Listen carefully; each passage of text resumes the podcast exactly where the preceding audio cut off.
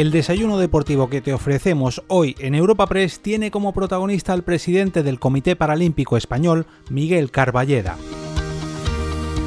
En esta cita, Carballeda repasará los éxitos de los paralímpicos españoles en los recientes Juegos de Tokio 2020, en los que cosecharon 36 medallas. Gaspar Díez, redactor jefe de la sección de deportes en Europa Press, ha tenido el placer de charlar con nuestro invitado tal y como podemos escuchar a continuación.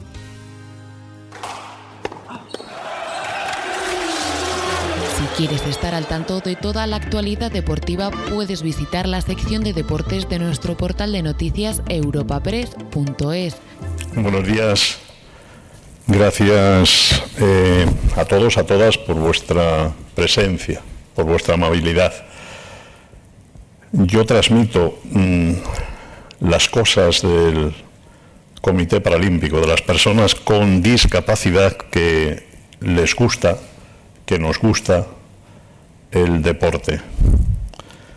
Gracias, eh, Asís, a ti y a todo el equipo de Europa Press por este encuentro, este reconocimiento que pone en valor lo que hacen nuestros deportistas con discapacidad. Han sido unos juegos diferentes en tiempos difíciles, pero creo que esa coincidencia le ha dado un valor especial, un reconocimiento de la sociedad que necesitaba, que sigue necesitando ejemplos positivos de personas, en este caso con discapacidad, capaces de superarse cada día, de mirar al futuro, de hacerlo con ilusión, con compromiso, con nuevas metas para ir hacia un mundo mejor. Creo que en el último año y medio, sobre todo con la pandemia, pero ya de antes, con la crisis económica, hay mucho agotamiento, mucha competencia, mucha crispación. Y la sociedad civil está deseosa de ver ejemplos en sentido positivo. Cuestión de actitud. Estamos muy necesitados. Y el mensaje a través de los medios de comunicación, de los logros, de las lágrimas a veces por la decepción y de las risas de nuestros deportistas les han ayudado a pensar que hay sin duda un futuro mejor si somos capaces de seguir superándonos la capacidad de ser capaces de las personas. No hay nada más importante que las personas en la vida, tengan o no discapacidad. Creo que el ejemplo de las medallas, de los diplomas, 102 diplomas, 36 medallas, están entre los mejores deportistas del mundo han tenido que superar historias personales muy importantes.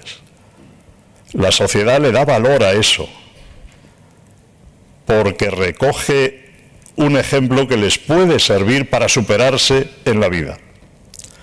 Posiblemente cuando alguno de los nuestros, eh, mujer, hombre, subía al podio a recoger su medalla, a escuchar el himno de nuestro país, del mejor país, a ver ondear la bandera.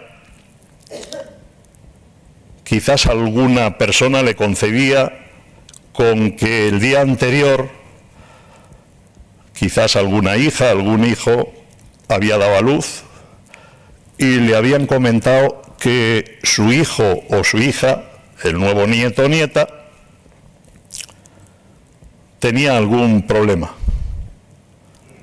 algún problema que tendrá que superar en el futuro y quizás viendo los Juegos Paralímpicos se haya dado cuenta que así es la vida y que tendrán que superarlo y que tendrán que ayudar a que esa nueva personita salga adelante. Ocurre habitualmente. Hay mucha gente que va por la vida creyéndose que no ocurre y que nunca le pasará a ellos. Tiene que ver algunos en la isla de La Palma que pensaban así. Y el volcán un día se ha enfadado y estamos pendientes de qué ocurrirá, ¿verdad? Hay historias detrás de cada deportista con discapacidad, detrás de los paralímpicos, que en sí mismos son un reto para la sociedad como mensaje, como nuevas metas que tenemos que alcanzar todos juntos. Estos juegos han sido diferentes, han sido diferentes porque vivíamos en pandemia en Tokio, sin público en las gradas. Para nuestros deportistas paralímpicos no es tan extraño. Están deseando que lleguen unos juegos y que los estadios estén abarrotados. ¿A quién no le gusta que le aplaudan después de cinco años de esfuerzo duro, de muchas horas de entrenamiento a diario? Pero ellos también están acostumbrados a que sus estadios, a que sus entrenamientos no tengan habitualmente el gran aplauso del público. Los poquitos que fuimos, incluido, y lo quiero agradecer, nuestro presidente del Consejo Superior de Deportes, nuestro director general de Deportes, Juan Fernández del Consejo Superior de Deportes y otras eh, personas que pudieron, sí, poquitas, estar allí con nosotros, gritando más que nunca para que nos oyeran a unos poquitos españoles. Ha sido muy importante el apoyo de nuestro gobierno, de la Administración Deportiva de todas las administraciones deportivas en cada una de las comunidades autónomas. Se ha despedido al equipo paralímpico con dignidad. Se le ha recibido en todas con dignidad, como a los olímpicos, iguales, idénticos. Y creo que eso es un avance. Hoy, esta casa, Europa Press y todo su equipo, quiere hacer ese reconocimiento. Nosotros en el mundo de la discapacidad, en el mundo paralímpico, tratamos de ser así gente feliz. Lo vamos consiguiendo en buena medida. Tratamos de ser gente agradecida, también lo vamos consiguiendo en buena medida. Sabemos lo que nos cuesta, lo que supone conseguir paso a paso cada día cuotas de mayor igualdad de derechos, igualdad de oportunidades. Ha sido importante el impacto de los juegos en todo el mundo, gracias a los medios de comunicación, y ha sido muy importante en España, gracias a las agencias de noticias, a través de ella a los medios de comunicación, a los profesionales que nos han dedicado muchos espacios, muchos ratitos a hablar de los deportistas paralímpicos, que es realmente lo importante. Ha sido importante que el 41% de las medallas españolas las hayan ganado mujeres mujeres con discapacidad, cuando su participación, la participación femenina, por España era del 33%. Se superan, ¿eh? Mujer y discapacitada, más difícil todavía. En España, en los últimos años, parece que ahora no tenemos eh, una mala temporada, pero en los últimos años se ha hablado demasiado de realidades cuando hablamos a la vez de igualdad y siempre mueren las mujeres a manos de los hombres. ¿Qué nos está pasando? Siempre hablamos de las mujeres fallecidas, pero hay otras mujeres que han sido agredidas por el hecho de tener una discapacidad su entorno social, cuando sumamos discapacidad y pobreza, Sí, agredidas en mayor grado. Se habla de las fallecidas, pero imagínense la cantidad de mujeres que pasan a ser discapacitadas. El deporte ayuda, es una segunda oportunidad para afrontar un futuro. Es importante el deporte para las personas con discapacidad. Hoy fallecerán en las carreteras eh, algunos ciudadanos, ciudadanas, otros quedarán posiblemente en una silla de ruedas tras un bastón blanco para siempre, los peores en eso que conocemos como se ha quedado como un vegetal para siempre. El deporte ayuda esa segunda oportunidad a afrontar un futuro que es, tiene que ser posible. Esas personas llaman a las puertas de las entidades de la discapacidad. Hoy se suicidarán más personas de las que van a morir en un accidente de tráfico.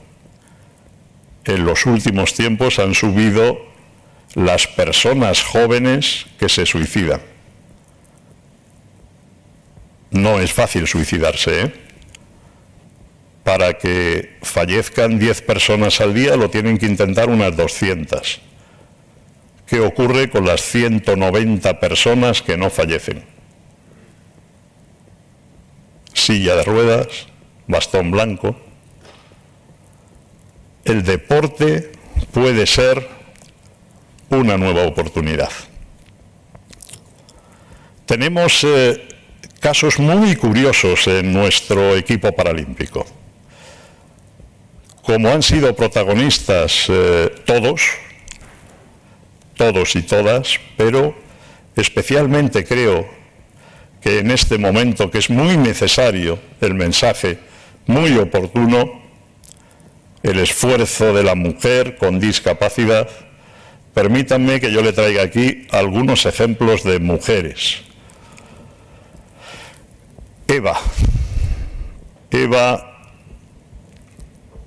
moral. Hace triatlón. Eva Moral ya hacía triatlón. Pero Eva Moral entrenando, haciendo una marcha cicloturística, ella vive en Valdemoro, entrena en esa zona que tantas veces hemos aludido entre Pinto y Valdemoro, ¿verdad? se encuentra con Alberto Contador a veces y con su gente. Alberto en su fundación tiene personas con discapacidad haciendo ciclismo. Le llama idénticos. Bonito nombre.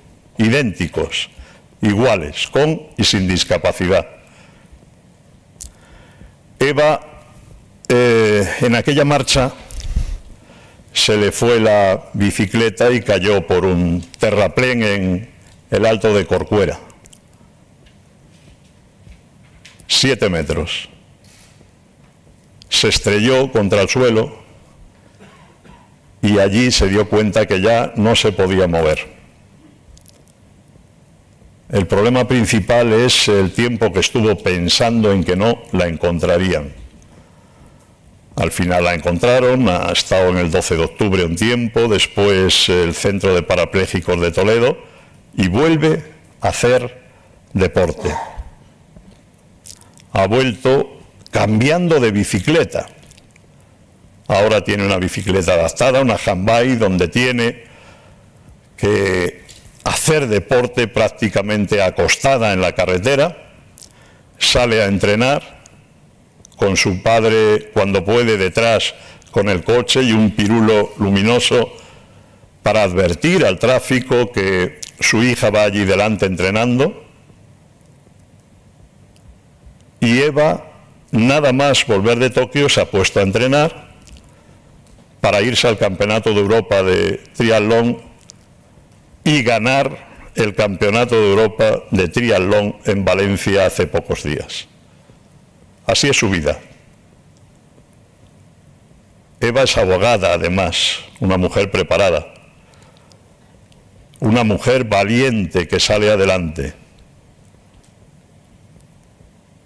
Hay más casos. Fijaros, hay un par de mujeres gallegas que han sido protagonistas en los Juegos Paralímpicos de Tokio. Una, Susana, se levanta todos los días en Vigo para ir a trabajar a un hospital. Ella es fisioterapeuta y médico, un hospital en Santiago de Compostela. Sale a entrenar también triatlón. Tiene una deficiencia visual, es albina.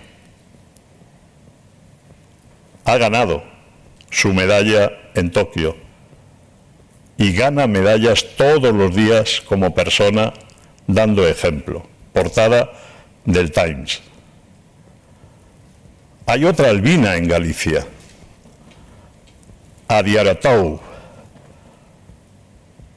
Es un nombre de el lugar donde nació, Mali.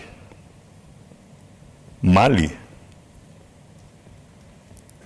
¿Saben ustedes que hay zonas del mundo donde a las personas albinas se le expulsa a pedradas del pueblo, del poblado, por la creencia de que una persona albina acabará con sus cosechas o su ganado?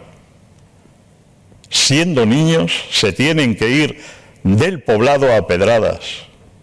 Eso ocurre en el mundo, por tener una discapacidad. Adiarotou vino con su hermano a La Rioja y al final la adoptó una profesora de Lugo.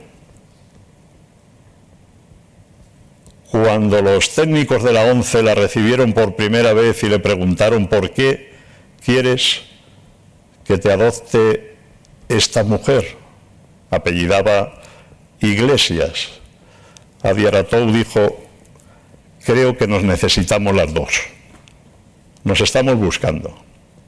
Adiaratou, que es la mujer con deficiencia visual más rápida del mundo, está aquí en España con nosotros, se ha incorporado a la Escuela de Fisioterapia de la ONCE hace unos días. Su futuro va a ser diferente al que puede tener cualquier otra persona albina en ciertos lugares del mundo. La suerte existe, si lo sabré yo. Pero la suerte se reparte de forma diferente dependiendo de dónde y cómo hayas nacido. Y el deporte te da una oportunidad de vivir nuevamente, una auténtica oportunidad de vida. Hay más mujeres, fíjense, Marta. Marta es una persona muy especial, vive en Burgos, ha ganado todos los colores de medalla, oro, plata y bronce en la piscina. Marta tiene parálisis cerebral, trabaja también en la administración de Castilla-León. Marta nació con una gemela. La gemela no tiene discapacidad y Marta sí, son cosas que ocurren y Marta ha podido salir adelante con la ayuda de su familia, de su hermana, de profesionales que le han ayudado a ser una buena deportista y se ha vuelto con sus tres medallas de Tokio. Hay otra que yo quería también, para acabar el ejemplo de las mujeres, hay muchas más, pero traer aquí. Una mujer que se quedó en silla de ruedas a los 19 años.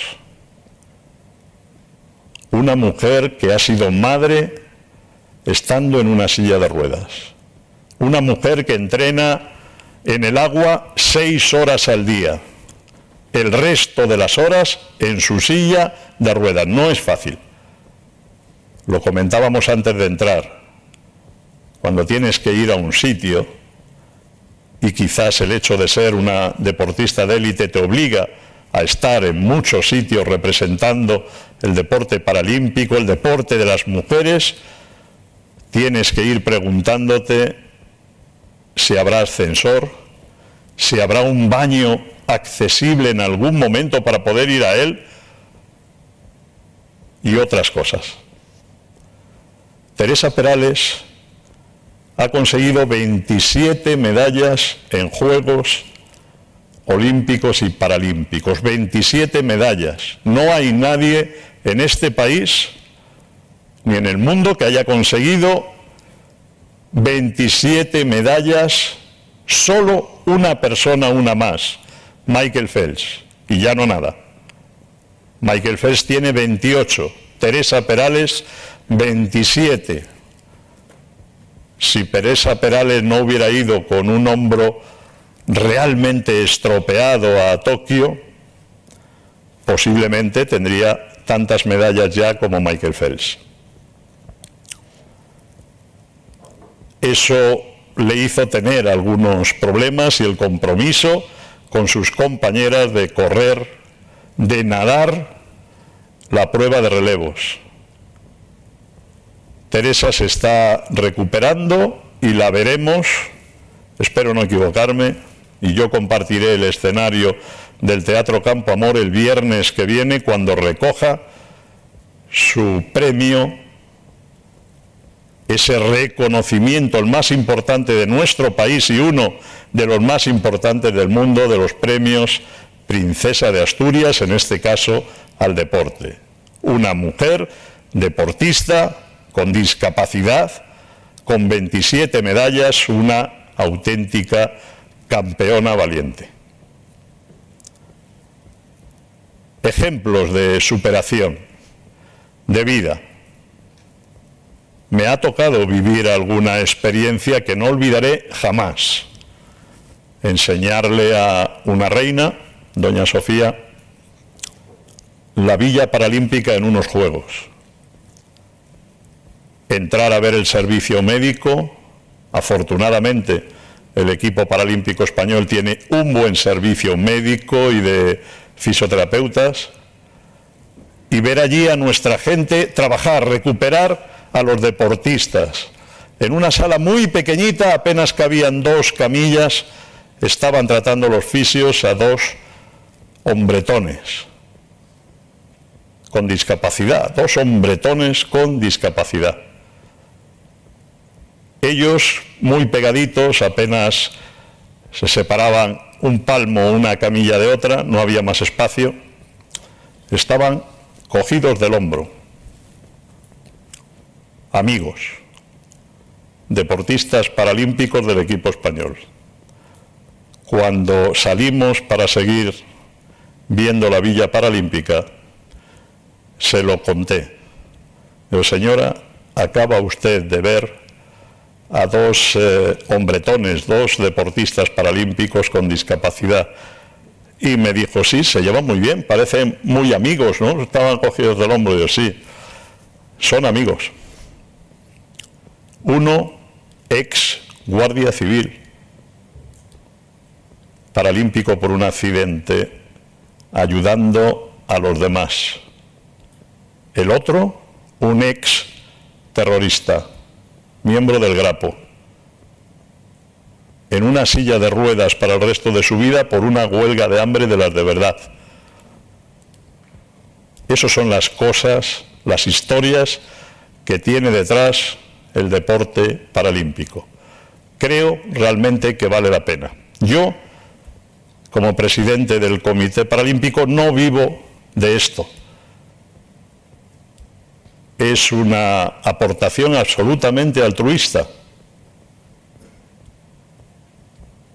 Conozco al presidente de la ONCE, es buena persona y permite que le dedique unas horas no suficientes al deporte paralímpico. No vivo del deporte paralímpico, pero el deporte paralímpico me da vida desde que lo conocí en el año 88 creo que hay historias de superación que este país necesita. Y sobra tensión competitividad rara, sobra crispación. Nos hace falta consenso, concordia.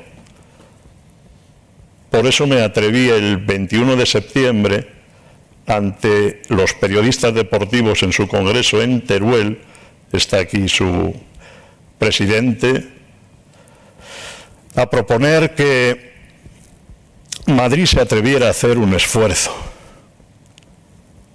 Lo ha hecho en tres ocasiones. Yo he estado defendiendo la candidatura de Madrid en tres ocasiones, en tres lugares del mundo diferentes. Los tres hemos perdido, pero los tres teníamos una gran candidatura. Una gran candidatura. A nosotros nos preocupaba contar que Madrid estaba preparada ya en temas de accesibilidad para recibir a la gente del mundo con discapacidad, que es un gran ejemplo que ya quisieran otros países. Estamos hablando de una capital importante, la capital de nuestro país. A mucha de la gente que estamos aquí, de las personas que estáis aquí, yo el primero, Madrid nos ha recibido viniendo de fuera y no nos han preguntado nunca de dónde venimos. Eso es muy importante para hacer unos juegos, porque se recibe gente de todo el mundo. Es muy importante el que podamos celebrar la paz. Hay algo más importante que la paz.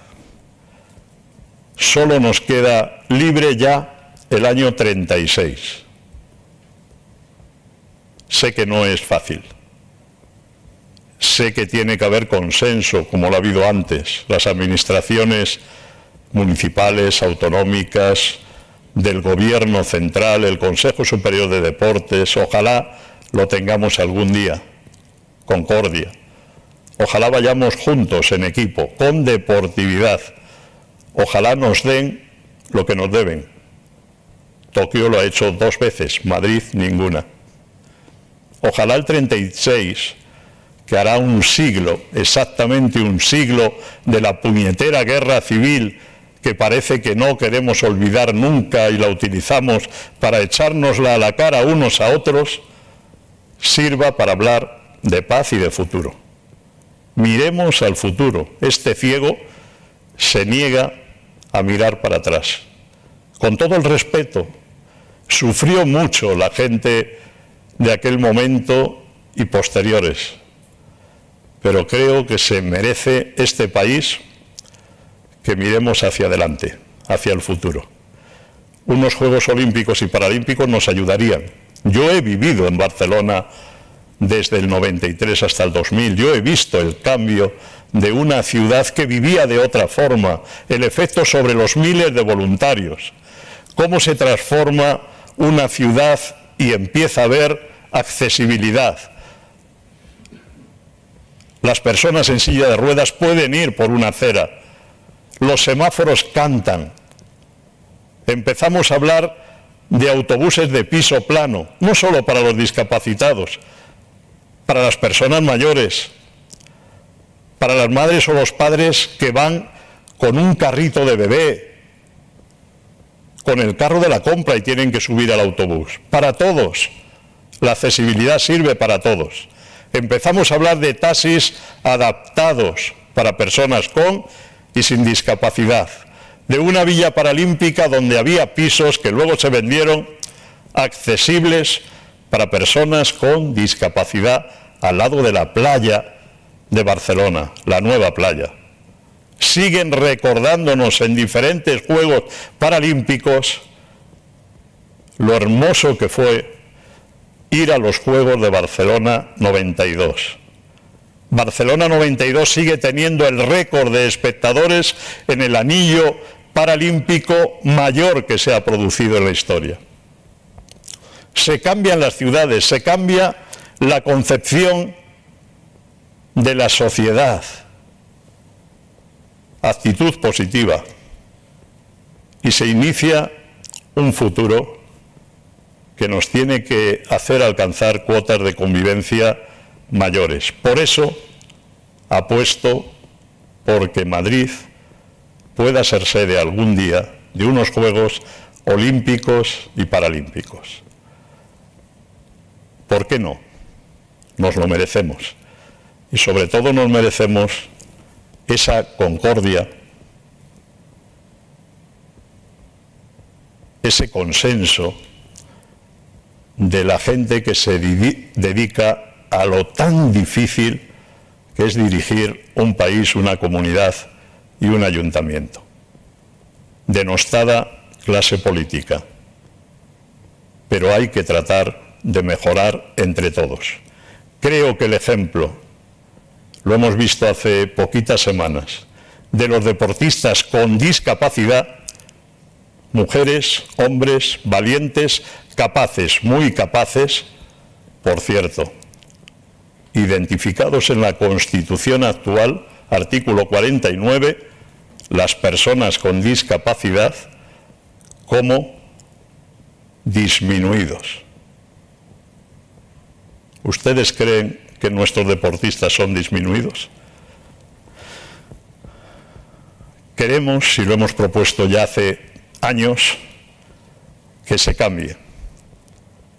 Que se cambie eso de disminuidos por personas con discapacidad. No hay nada más importante que las personas, tengan o no discapacidad.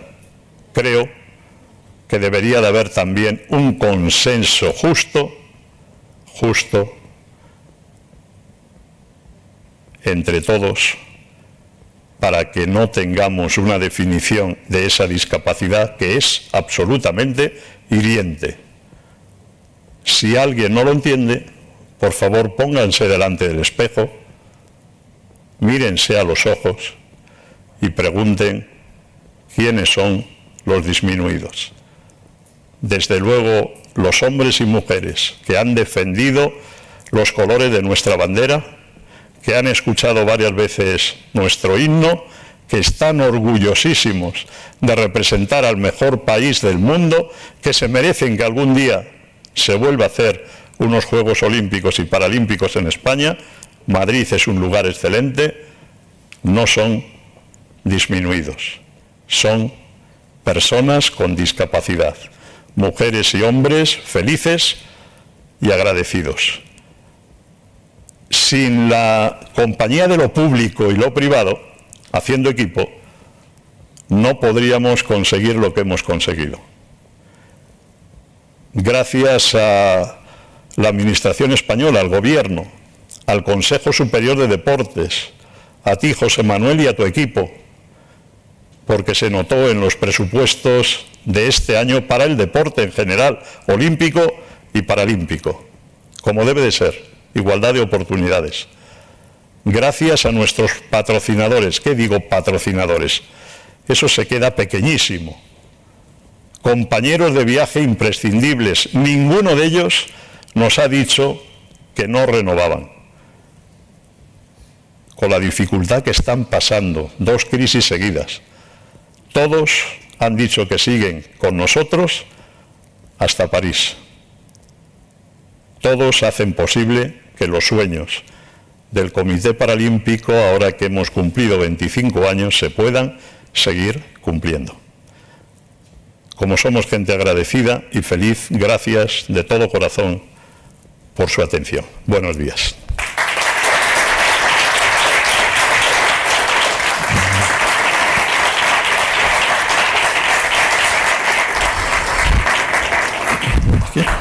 Un poquito más.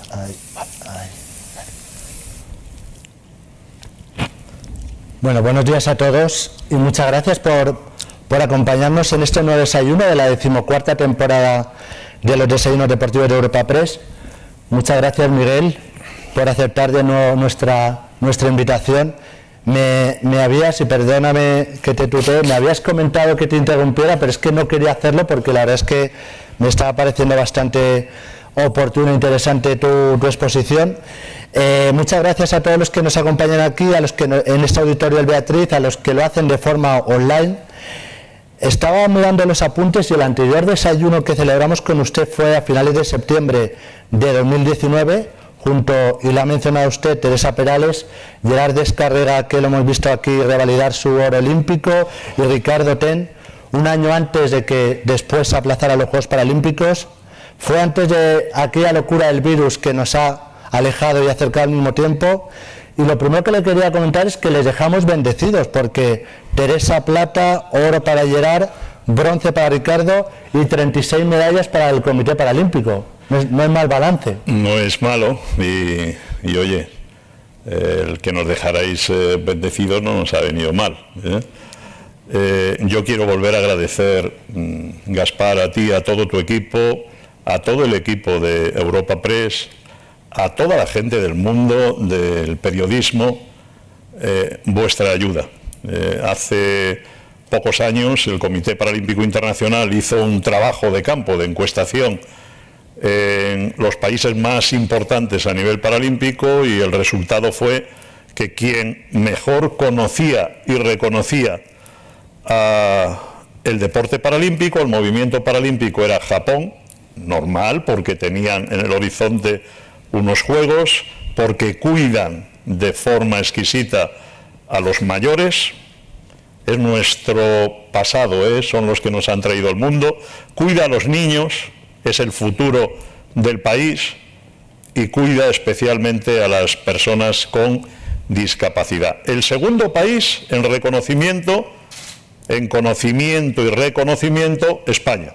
Y en eso tiene muchísimo que ver vosotros, Gaspar, los medios de comunicación que lo habéis conseguido para que se haga justicia, para que nuestros deportistas tengan también el reconocimiento de la sociedad. La sociedad quiere ver, quiere oír, quiere leer deporte paralímpico y ha quedado demostrado. Bueno, pues como quiere leer, aquel desayuno fue el germen de este libro que lo escribió mi compañero Ramón Chamorro, Sin Límites, que lo ha prologado usted y que cuenta 14 historias de superación, entre ellas de nuestro querido Luis Leardi, el director de comunicación del Comité Paralímpico, de Sara Martín, de Michelle Alonso. Lo ha hecho usted, el deporte para los deportistas paralímpicos es una segunda oportunidad y detrás de cada deportista hay una historia de superación. Eh, totalmente. No pararíamos nunca, podríamos estar hablando 10, 12 horas seguidas. Por ejemplo, tú me has aludido a Luis Leardi, está aquí. Luis, estás por ahí, ¿verdad? Sí, por ahí anda jefe, de, jefe de prensa del Comité Paralímpico. Pero claro, es que ha sido nadador con discapacidad. Ha conseguido medallas en otra época, ¿eh? más dura. No había becas, no había premios en metálico de ningún tipo cuando volvían de los Juegos, no había medios de comunicación, nadie hablaba de ellos. Incluso me han comentado alguna vez, nos daban un chándal y al volver nos lo recogían años 70, 80. Ellos lo consiguieron luchando en tiempos más difíciles. Luis o Alberto Jofre, director gerente del Comité Paralímpico, campeones del mundo, medallistas, récords durante varios años, son de otra pandemia, de otra pandemia que hubo en nuestro país, en parte del mundo, la polio años 50, principio de los 60. Eran niños muy pequeños. Luis era muy pequeñito. Alberto era muy pequeñito. Imaginaros el trago para sus padres. Y el futuro fue una discapacidad, la polio. Tenemos mucha gente con polio y afortunadamente hemos tenido deporte paralímpico para sacarlos adelante, para que tuvieran un nuevo horizonte, una nueva meta y además se formaran en paralelo. Luis es periodista y ahora ayuda a los compañeros del Comité Paralímpico. Hemos visto aquí las imágenes, eh, imágenes de éxito de deportistas que han logrado medallas, pero antes de eso ¿Cómo gestionó usted, o cómo gestionaste tú, que he dicho que te iba a tutear, la, incertidumbre de ese año de la pandemia, la que hubo que enviar equipos a los deportistas para que siguieran entrenándose y para que lograran un resultado mejor que el de Río? Bueno, al principio duro, duro en todos los campos y para todas las personas. ¿eh? No estábamos preparados nadie para que nos contaran que lo que estábamos viviendo era una pandemia y que la gente se moría y se seguiría muriendo. Eh, después pensamos en Japón, en el tiempo que quedaba, y tratamos de contactar con todos los deportistas y plantearle que tenían que seguir entrenándose en casa. No había otro remedio, no podía salir. Y le llevamos material, cada uno el que necesitó, máquinas que en algunos casos pesan muchísimo, como sabéis, una cinta de para poder correr, pues pesa mucho y a veces había que subirla a algún piso sin ascensor, segundo, tercer piso, a pulso. Pero todos tuvieron la posibilidad de seguir en su casa entrenando. Entrenando con las medidas que le pudimos proporcionar. Al nadador no le puedes llevar una piscina a casa, imposible pero no dejaron de hacer deporte, de entrenarse para mantener la forma y esperar un momento mejor.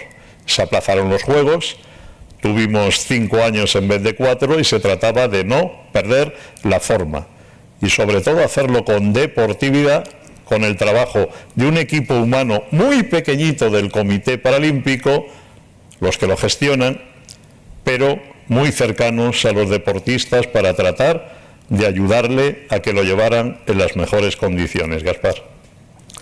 La incertidumbre era grande porque eh, leo una frase suya antes de viajar a Tokio, no me preocupa la medalla, sino que vuelvan sanos.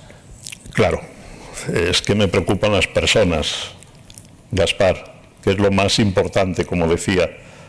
Eh, se lo digo cada vez que nos vamos a los Juegos a todos, trato de mentalizarlos. Mira, el Comité Paralímpico, igual que el Comité Olímpico, está para eso, para ganar medallas, para potenciar a nuestros deportistas y que cumplan y consigan sus objetivos después de tanto esfuerzo. Nos encanta ganar medallas, igual que a cada federación deportiva, pero sobre todo están las personas. Eh, lo que más nos ha preocupado es cómo traíamos a Teresa Perales a España para tratarla en condiciones ha costado mucho. He aprendido mucho de algo que no sabía nada. Aviones medicalizados, con nuestro equipo médico, con la suerte de contar con sanitas, los olímpicos y los paralímpicos, aquí en España. Nos han ayudado y la hemos traído. Sí, ha costado más de 200.000 euros. No es el mejor momento porque estábamos ya después de los Juegos eh, caninos, pero lo encontraremos y saldremos adelante, porque lo más importante son las personas. Y Teresa estará el viernes, la podréis seguir en la televisión, recogiendo su premio Princesa de Asturias. Te voy a preguntar después por ese premio del Princesa Asturias del próximo viernes, pero quería preguntarte por Teresa Perales, eh, cuál es la última novedad sobre ella y lo has comentado antes en ese congreso de, la Asociación de la Prensa Deportiva en Teruel, y está por aquí su presidente Julián Redondo, comentabas eso, que os había costado 210.000 euros o más de 210.000 euros traerle, lo ha sufragado todo el Comité Paralímpico, vamos por parte Estado y el dinero. Bueno, eh, lo ha sufragado el Comité Paralímpico con las ayudas, antes lo comentaba, de lo público y de lo privado, de ese magnífico equipo que cuando no te falla por ninguna parte las cosas funcionan, con las ayudas del Consejo Superior de Deportes y con las ayudas de casi una treintena o una treintena de patrocinadores. Eh, este desayuno lo patrocinan cuatro marcas extraordinarias, una de ellas es patrocinador del Comité Paralímpico, Loterías, la Lotería Pública. Eh, las otras tres marcas, eh, ¿verdad? Mazón, eh, la caja de... Unicaja Banco. Unicaja Banco y Repsol, no son patrocinadores porque no quieren de momento, ¿eh? Ah, bueno. Todo, todo es planteárselo, todo es planteárselo. Eh, ¿Qué valoración hace de los Juegos Paralímpicos? Ha hablado que se ha cumplido con creces. La primera medalla fue no tener ningún caso positivo porque crearon creo que hasta cinco burbujas para evitarlo. Hubo mucha gente que no lo entendió al principio. Eh, es comprensible cuando te plantean que tienes que irte a una burbuja, a un lugar eh, concreto, cerrado, donde se nos ayudó mucho porque tuvieron que sacar a deportistas que estaban trabajando allí, en los centros de alto rendimiento, pero todo ha funcionado y creo que nuestro plan ha dado resultados muy positivos. Eh, cinco lugares, Madrid, Barcelona, Sevilla, el centro de alto rendimiento de Sierra Nevada, y para los ciclistas un hotel en Palma de Mallorca. Sacamos a nuestra gente sin ningún positivo, la llevamos al aeropuerto y directamente al avión que les llevaba a Tokio.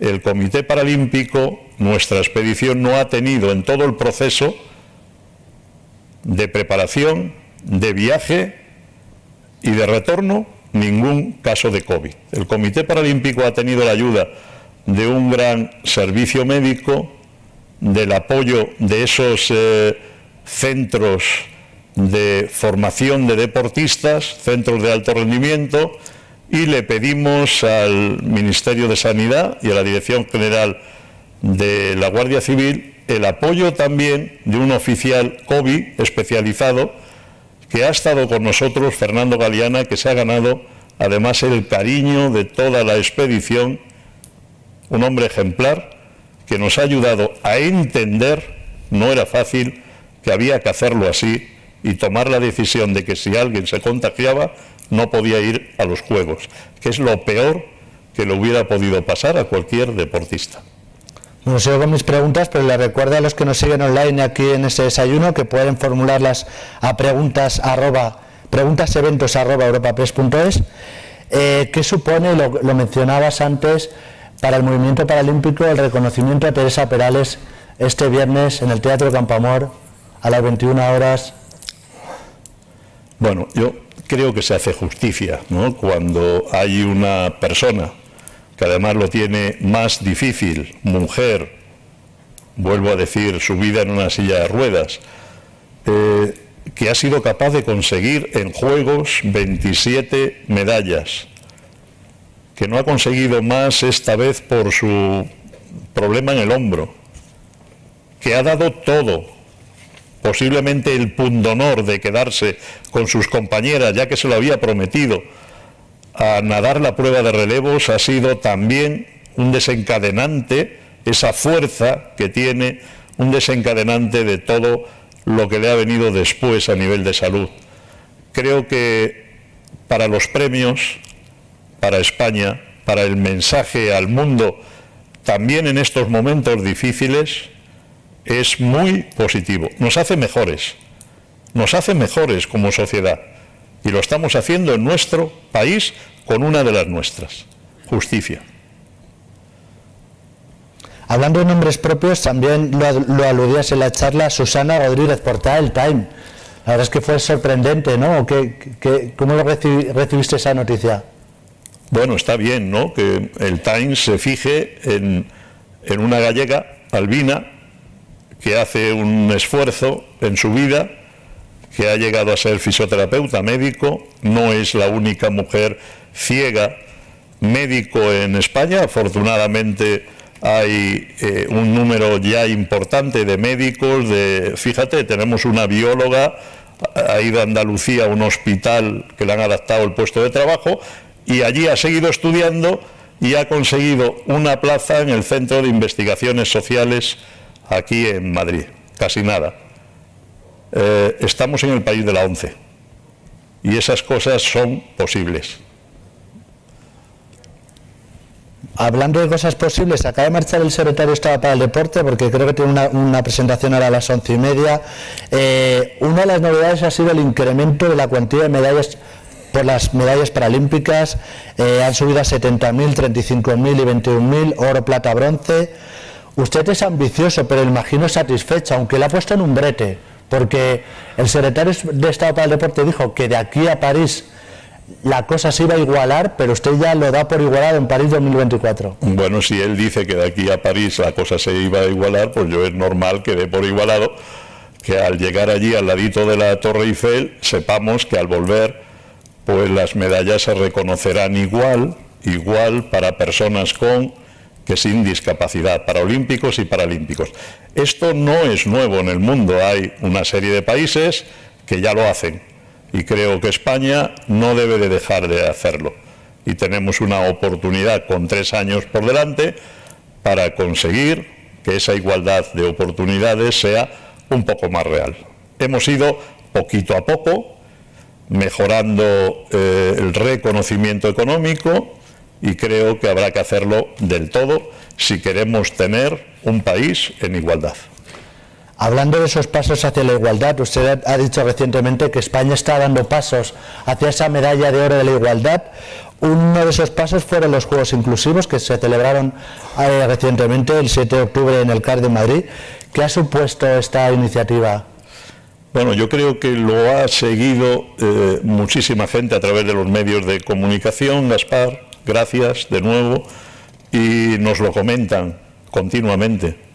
Eh, la ventana que vosotros eh, nos abrís para que la sociedad pueda conocer cosas y darle valor es importantísima. Si no, no existimos.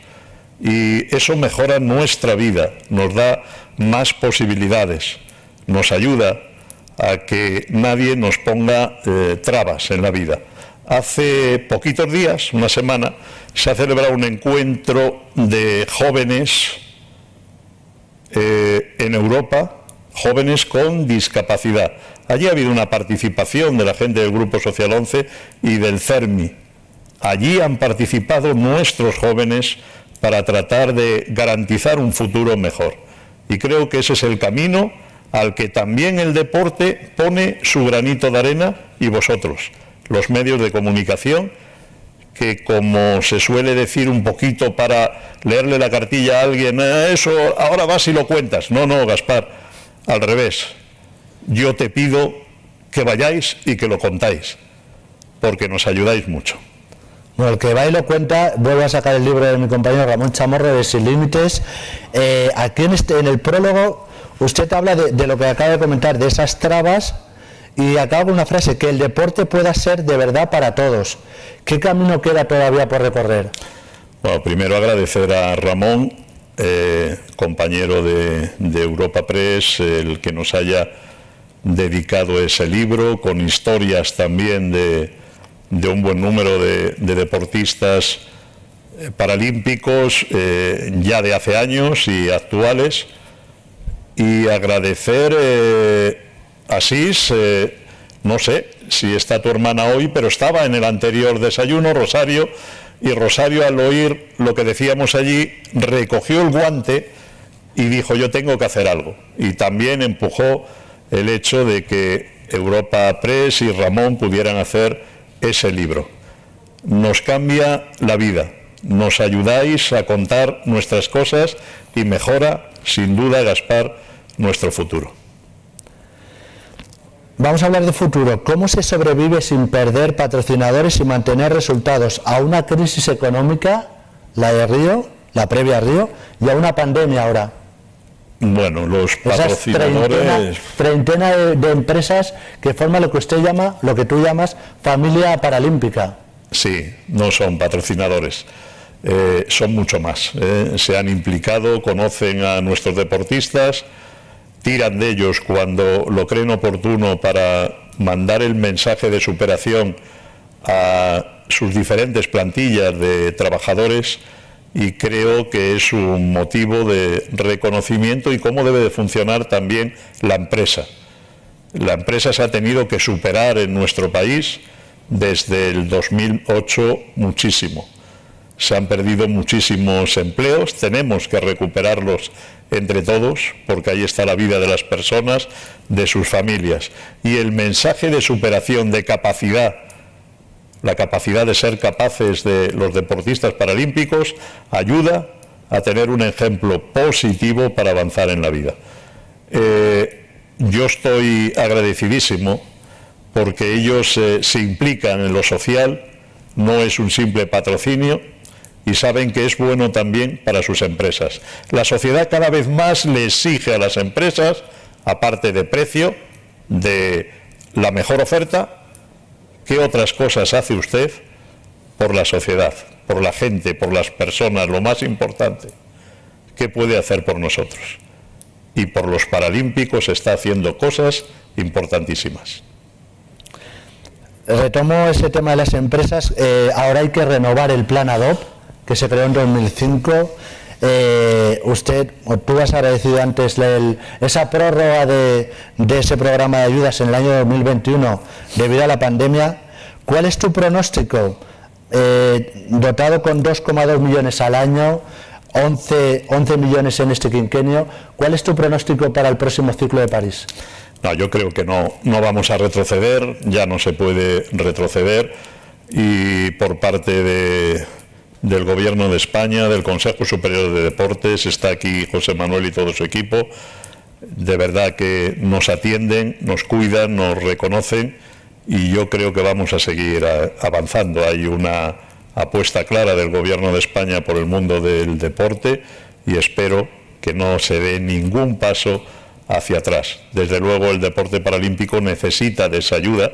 Hacer deporte para las personas con discapacidad es muchísimo más caro cuando tienen que utilizar eh, sillas de ruedas carísimas, prótesis carísimas, eh, a veces compañeros para poder hacer su deporte, que dejan el deporte para acompañar a una persona con discapacidad, sale caro y necesitamos las ayudas de lo público, de lo privado para seguir avanzando en el deporte paralímpico de España. Está yendo bien este desayuno, está hilándose los temas porque me, me hablabas del gobierno, venía escuchando en el coche al presidente Sánchez que anunció una inversión histórica de mil millones para el deporte en este ciclo de París 2024, un 40% más que en el ciclo anterior.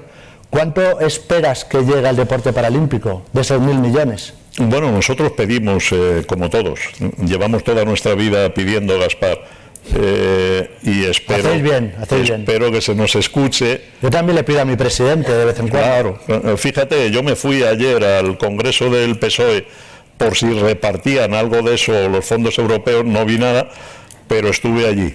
Eh, espero que lleguen los fondos europeos, espero que se dedique parte al deporte, se generan oportunidades, se genera riqueza con el deporte, se generan puestos de trabajo y este país necesita todo eso. No dejemos de hacerlo entre todos y no olvidemos el mundo de las personas con discapacidad que tenemos tanto derecho como cualquier otro. El presidente del CSD, que le comentaba que se acaba de marchar porque tenía un acto, eh, lo anunció en estos desayunos y el ministro Miquel Iceta lo corroboró hace unas semanas en el Congreso. Antes de finales de año se va a iniciar la tramitación de la ley del deporte. ¿Qué espera también de este, de, esta de este nuevo texto que se espera desde el año 1990? Y usted desde luego tendrá información de primera mano. Bueno, yo lo que espero es que se haga, porque llevamos mucho tiempo hablando, revisando papeles. Eh, tengo que decir que siempre se nos ha atendido en nuestras demandas, que el último documento contempla las demandas del Comité Paralímpico, todas, y espero que salga adelante, ojalá que con el consenso tan necesario, consenso, concordia del Congreso para que sea aprobado lo necesitamos. Hablabas al final de tu intervención de Madrid 2036, pero también hay otra candidatura, Barcelona Pirineos 2030. ¿Cuál te hace más ilusión de las dos? ¿Verano, invierno, las dos? No, me hacen ilusión las dos. Pero creo que cuando hablamos de los Juegos de Verano estamos hablando de algo muchísimo más grande que afecta a muchas más eh, personas por número, por importancia, por referencia, sin desmerecer los Juegos de Invierno. Eh, nosotros estamos también y ojalá, ojalá que Madrid, esta ciudad, pueda llegar a hacer algún día unos Juegos Olímpicos y Paralímpicos. Yo ya sé que con esto hay mucha controversia y sobre todo cuando estamos tratando de salir de dos crisis seguidas. Una, la última, con muchas personas fallecidas. Pero vuelvo a decir, hay que mirar al futuro. Alguien dirá, largo me lo fía dentro de 15 años. Pero bueno, miremos al futuro, tracémonos la meta y marquémonos objetivos como país que creo que nos lo merecemos y lo necesitamos entre todos. Estamos acabando. Eh, respecto a la candidatura de Barcelona Pirineus, eh, comentabas antes que podía ser una oportunidad Madrid 2036 para la paz, para el consenso, para el diálogo y después en el centenario de aquella contienda civil que nos enfrentó a los unos con los otros. ¿Puede suponer Barcelona Pirineus un espaldarazo al diálogo abierto con Cataluña también? Hay que intentar cualquier vía. El deporte ayuda a que los pueblos eh, se entiendan. Si se hace con buena predisposición, buen consenso y buen talante y, y concordia. No es fácil. Pero en los Juegos del 92, que se hicieron con la participación de todos, las administraciones catalanas, pero también las administraciones del Estado español, o sea, la aportación de todos y cada uno de los ciudadanos españoles, donde se acuñó un eslogan que era amigos para siempre. ¿Te acuerdas, Gaspar? Me acuerdo. Pues no dejemos de ser amigos para siempre o nos traicionaremos. El deporte es una buena vía para recuperar cosas perdidas. Un buen titular. Le voy, a, trasladar una pregunta de mi compañera Irene Aviar de Yusport. Eh, le comentaba antes, o te comentaba antes por los juegos inclusivos. Pregunta, la celebración de los primeros juegos inclusivos han sido todo un hito en el deporte español. ¿Qué planes tienen de futuro? ¿Continuarán celebrándose? ¿Hay intención de celebrarlos en más localidades de España? Bueno, eh, los Juegos del Deporte Inclusivo es un empeño de uno de nuestros compañeros de viaje de Sanitas, que además ha hecho Sanitas que tengamos el mejor servicio médico paralímpico, mm, ambicionado por otros países y que luego también hayan tenido eh, colaboración con el Comité Olímpico Español. Es importantísima la inclusión, pero en todo, fundamentalmente en la educación. Hay que educar para el futuro. Y cuando educamos a los niños tiene que haber inclusión en las aulas. Es bueno para el conjunto del aula cuando el resto de los alumnos se educan con un niño que tiene discapacidad. Nos falta arreglar alguna cosa. Por ejemplo, no puede ser que al salir al patio o hacer deporte aislemos al niño a la niña con discapacidad. ¿Cómo podríamos arreglar eso? Formando más y mejor a los profesionales del deporte para que a la hora de educar deportivamente a los niños de este país no se deje al margen a los niños en el colegio con discapacidad. Igualdad de oportunidades, igualdad de oportunidades y buena predisposición. Hablaba antes de los problemas de la pandemia. En las entrevistas que, he escuchado en las últimas semanas en, las que participabas, hablabas de una cosa que me, hizo, me llamó mucho la atención, que en Japón existe un ministro de la soledad y que también te gustaría que existiera en España. Bueno, me, me gustaría que en España se tome este asunto de la soledad con, con más seriedad, con más dedicación. Eh, es una de las pandemias que ya existían y que sigue existiendo en todo el mundo. Y en España mucho, porque España es el segundo país después de Japón en longevidad. Tenemos mucha gente mayor y mucha gente mayor que está sola. Si eres mayor, estás solo, si además tienes una discapacidad o estás ciego, de verdad que las cosas no son llevaderas. Pensémonos en por qué avanza el suicidio, por qué está tanta gente sola. Y creo que los pasos que ha dado el Reino Unido con una Secretaría de Estado, Japón hace pocos meses con un ministerio, tiene que ir ayudando a que se trate el tema de la soledad. Bueno, Miguel, pues ustedes no están solos, están muy acompañados. Le agradezco su, tu presencia en estos desayunos y voy a recoger unas palabras tuyas en una entrevista en la que decías que vender cupones en la calle ha sido el mejor máster de, tu vida. Para mí también lo es compartir este tiempo con una persona excepcional como tú. Muchas gracias. Aquí en estos desayunos no somos tanto de la ONCE, somos más de loterías, pero bueno, estamos también abiertos a esa posibilidad de, que la ONCE nos, ayude en esto, en otros proyectos. Eh, muchas gracias a todos ustedes por, por, acompañarnos, a los presentes en esta auditorio, a los que nos siguen de forma online a Luis Leardi por, la colaboración para este desayuno, a mi compañero Ramón Chamorro, lean este libro que está editado por Europa Press, bastante interesante, sin límites, historias de superación de deportistas paralímpicos. Y como siempre les digo, buenos días, cuídense, buena suerte, muchas gracias Miguel. Gracias a ti, Gaspar.